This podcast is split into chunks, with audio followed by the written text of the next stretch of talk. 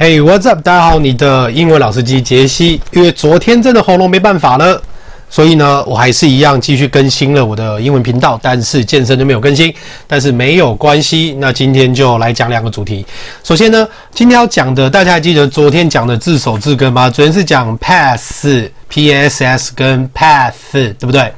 来复习一下，他们两个都是什么？feel 跟 suffer，right？好。所以呢，今天来讲的这个字，它是一个名词，它叫做 pathos，P-A-T-H-O-S，pathos。那 pathos 因为 P-A-T-H 嘛，所以呢，它就一定是有感受的意思。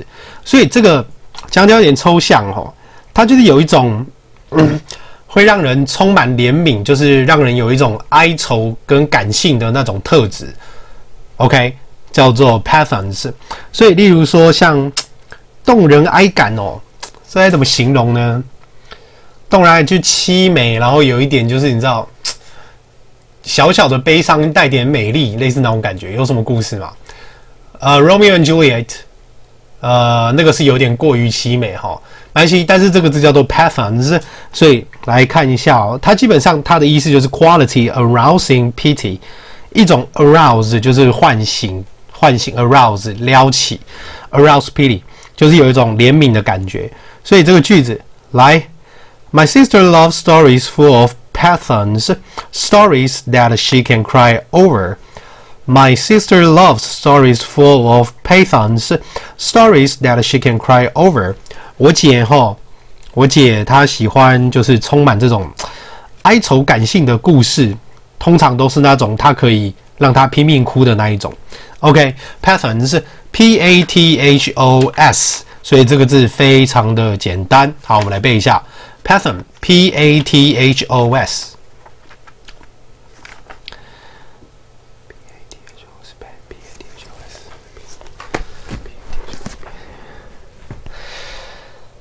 OK，那。希望大家可以就是把这个字在脑袋里，还是用嘴巴，就是重复念个十五遍。因为其实有一个就是那种美国有一个门萨协会，就是都是那种 IQ 超高的人在里面，但是不一定有钱啊。不过可以确定是 IQ 超高。他们就讲说，所谓肯定句就是你一天你就是要念十五次的肯定句，就是 You will be，你会怎么样？你会怎么样？然后就是来看看它对你的生活带来什么变化。那 pathos p a t h o s 它是一个名词，你就每天念个十五遍，其实我相信应该很快的记起来了。我个人是觉得蛮有用的。